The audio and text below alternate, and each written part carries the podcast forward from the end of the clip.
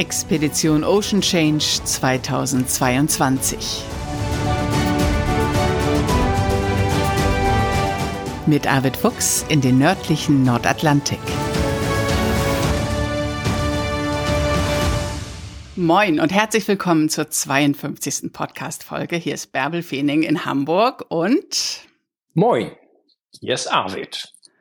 In Bad Bramstedt. Arvid, wie schön, deine Stimme wieder zu hören. Ich habe Gänsehaut. Wie geht es dir? Ja, ich äh, sitze hier, das war ja eigentlich ganz außerplanmäßig, wieder in meinem Büro hier in Bad Bramstedt und da machen wir jetzt eben diese Podcast-Folge, Bärbe. Ja, es geht mir wirklich, äh, ich kann das so subjektiv sagen, aber auch objektiv kann man das, glaube ich, so sagen, äh, geht es mir schon wieder wirklich sehr gut. Also äh, dieser ganze Heilungsprozess schreitet sehr schnell voran. Ich kann noch keine Bäume ausreißen, auch noch keine kleinen, will ich ja auch eigentlich gar nicht. Äh, aber äh, ich, ich merke, dass die Kräfte einfach zurückkommen und äh, ja, dass es, dass es mir einfach körperlich deutlich besser geht und äh, ja, ich auch vom Kopf her eigentlich gut davor bin, denke ich. ich sehe dich jetzt ja beim Podcast. Ein bisschen dünn bist du geworden, aber du hast schon wieder dieses Funkeln im Gesicht, in der Stimme und in den Augen. Ja, ich habe neun Kilo abgenommen, das ging ganz fix. Äh, da ist natürlich auch immer irgendwie, äh, ein paar Kilo kann man ja immer mal gut abgeben, da hatte ich auch nichts dagegen, aber da ist natürlich dann auch äh, wirklich äh, Muskelmasse dabei. Also ich bin äh, ziemlich spindeldürr geworden, aber ich habe schon wieder ein Kilo zugenommen auch und äh, fange so ganz langsam an, auch wieder ein bisschen so tr zu trainieren im Rahmen der, was ich darf, also was die Ärzte mir gestattet haben. Äh, ich bin da sehr kooperativ, was eben halt äh, die, die, die ärztlichen Empfehlungen angeht. Äh, überziehe das nicht, aber das, was ich darf und soll, das mache ich eben auch. Was ist passiert? Willst du was erzählen? Darm-OP, das war das, was wir alle gehört und gelesen haben. Ja, ich kann das mal ganz kurz zusammenfassen. Also es äh, ist eine Entzündung im Dünndarm gewesen und man geht vorher natürlich immer vor einer solchen Tour immer äh, zum Vorsorgecheck äh, eine eine Darmspiegelung, Magenspiegelung, all das ist unmittelbar vor der Tour vorausgegangen und natürlich eine internistische Untersuchung, Fitness, äh, das lasse ich jedes Mal machen und äh, das ist eigentlich alles äh, zur vollen Zufriedenheit äh, abgelaufen. Was man eben nicht einblicken kann und sehen kann, ist eben halt der Bereich des Dünndarms. Und dort hat sich so ein Divertikel, nennt sich das, so eine Ausbuchtung äh, gebildet und die hat sich entzündet. Und infolge dieser Entzündung ist dort eine Arterie geplatzt. Und das hat dazu geführt, dass ich innerhalb kürzester Zeit quasi die Hälfte meines Blutvolumens verloren habe über den Darm. Kein Darmdurchbruch, sondern äh, innerhalb des Darms. Und äh, äh so, und das war eben wirklich äh, es ging sehr schnell und sehr bedrohlich und deshalb war das ein großes Glück, dass wir zum einen Alex und Arndt, also unsere beiden Schiffsärzte an Bord hatten, die natürlich die äh, entscheidenden Maßnahmen einleiten konnten und dass es dort in Akureyri ein super Krankenhaus gibt mit super Ärzten, die das auch sofort erkannt haben und die äh, dann auch gleich operiert haben und eben halt äh, dieses, diese Blutung zum Schildstand gebracht haben, den schadhaften Teil des, des Darms ein Stückchen rausgenommen und äh, zusammengenäht, wie man das halt so macht. Ich weiß es nicht wahrscheinlich eine gute Bootsmannsnaht, irgend so etwas. Und die haben das weiter untersucht. Es ist also auch nichts Schlimmes. Es ist einfach nur diese Entzündung gewesen. Und die haben gesagt, also mehr gibt's da auch nicht. Und ich bräuchte auch keine Sorge zu haben, dass das in den nächsten Jahren wiederkäme, weil so etwas dauert, bis sich sowas entwickelt. Und insofern könne ich das weitermachen, was ich bisher gemacht habe. Die hatten natürlich auch mittlerweile recherchiert, wer wir sind und was wir machen. Und es war wirklich, ich muss es einfach sagen, ich bin da auch sehr, sehr dankbar äh, dieser ganzen Station Frauen den Ärzten gegenüber, weil die nicht nur eine unheimliche Fachkompetenz hatten, sondern ja, weil sie auch einfach so menschlich waren und einen gerade in dieser ja sehr belastenden Zeit irgendwie auch ähm, äh, sehr geholfen haben und eigentlich immer präsent waren. Das galt auch für die Schwestern der Intensivstation. Also es ist ein, ein, ein ganz tolles Krankenhaus und äh, mit unheimlich netten, kompetenten Leuten. Denen kannst du dankbar sein, den beiden Ärzten an Bord kannst du dankbar sein und dem Eis, das die Abreise aus Husavik verhindert hat, auch, oder?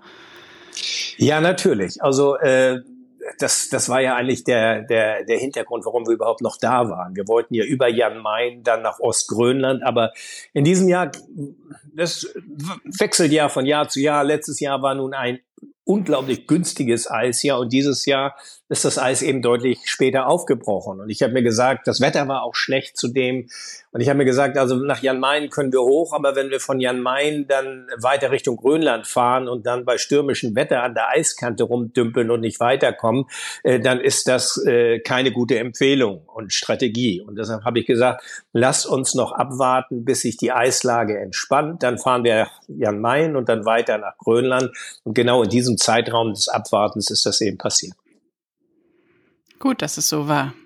Nun war das ja eine lang geplante Expedition und die du auch mit viel Herzblut angegangen bist. Und wenn sich dann von einer Sekunde auf die anderen die Vorzeichen so ändern, wie ist das für dich? Also es geht jetzt nicht um die Expedition, es geht um dich, wenn plötzlich es um alles geht. Naja, also ich habe ja nur bedingt Dinge mitbekommen. Also weil äh, ich äh, ja auch teilweise das Bewusstsein verloren habe. Und ähm, also ich glaube aber, wenn man in einer solchen Situation ist, so wie ich das war, dann gewinnen plötzlich ganz andere Dinge an, an Relevanz und Wichtigkeit. Man will wieder gesund werden. Und das war eigentlich so meine, meine erste Prämisse. Ich habe mir natürlich, wie es mir dann so ein bisschen besser ging nach der OP, schon Gedanken gemacht, Mensch, die, die, die Crew, die sich da nun wirklich so drauf gefreut hat, diese, diese Tour nach Grönland zu machen. Ich weiß ja, wie jeder Einzelne um freie Tage und Urlaubstage gekämpft hat, um wirklich diesen ganzen Zeitrahmen, der ja erforderlich war, äh, ausschöpfen zu können. Und äh, dann passiert sowas, man nicht im Hafen und äh, die sind nicht einen Meter gesegelt. Also äh, das ist natürlich ganz bitter, aber das zeichnet eben auch so eine tolle Crew und diesen Team Spirit aus, dass es nicht einmal irgendwie deshalb schlechte Stimmung gegeben hat. Das wurde mir ja auch berichtet, sondern ähm, ja, jeder war irgendwie in Sorge, wie es mit mir nun weiterging. Das eine, das andere eben halt, dass man versucht hat, einfach das Beste aus der Situation zu machen. Äh, sie haben trotzdem am Schiff gewerkelt, gearbeitet, gepflegt. Sie haben alles mögliche andere gemacht und ähm, so, das äh, muss ich sagen, ist schon wirklich ganz großartig, dass in einer solchen Situation nicht irgendwie so dieser Teamgedanke verloren geht. Nun hat sich ja die Nachricht, als dein Pressesprecher Jannis die Pressemitteilung rausgegeben hat, ganz schnell verbreitet. Ähm, DPA hat das als Nachricht übernommen. Es war in allen Zeitungen. Alle Medien haben berichtet, auch die überregionalen. Das hast du in der Situation natürlich nicht mitgekriegt, aber im Nachhinein, was bedeutet dir dieses Medienecho? Na, wir haben schon kommuniziert. Wir haben nach der OP haben wir uns schon auch eben überlegt, wie, wie gehen wir jetzt damit um. Und äh, ich finde, es ist einfach auch, wenn man sich mit diesem Projekt so der Öffentlichkeit zuwendet und sich so exponiert, wie wir das ja auch tun, auch mit dieser Podcast-Folge, Bärbel, dann hat die Öffentlichkeit auch ein Recht, eben wirklich zu erfahren, äh, was jetzt passiert ist. Und krank werden kann jeder. Also das ist ja nun nicht irgendetwas Ehrrühriges oder, äh, oder nach dem Motto, ich habe jetzt keine Lust mehr, sondern es ist eben wirklich eine, eine ziemlich schwere Erkrankung gewesen, die Gottlob dann relativ schnell äh, behoben werden konnte. Aber äh, all die, die, die Menschen, die das interessiert, haben ein Recht darauf zu erfahren, was passiert ist. Und deshalb sind wir da auch ganz offensiv rangegangen und haben äh, da nicht irgendetwas versucht, schön zu reden oder klein zu reden, sondern haben das Problem beim Namen genannt und ich muss sagen, äh, ich persönlich, ich habe das hier alles erst später so nach und nach mitgekriegt, äh, bin überwältigt gewesen, ob der Anteilnahme und dieses Echos, das, das hat mich auch richtig angefasst, muss ich sagen. Also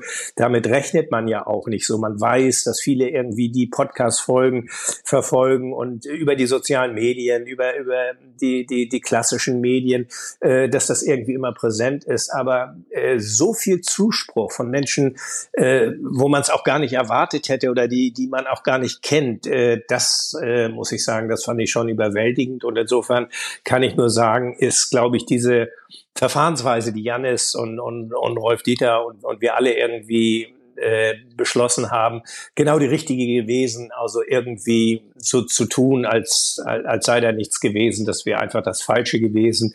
Ähm, man kann es doch sagen, es ist ja nichts Ehrrühriges. Ja, das ist aber auch gut, klar einen Tisch zu machen und ähm, ja, es ist besser. Dann war auch Ruhe im Karton und alle wussten, du brauchst ja, jetzt Zeit für dich. Genau. Ja. Mhm. Was machst du denn jetzt? Wie sehen deine Tage aus?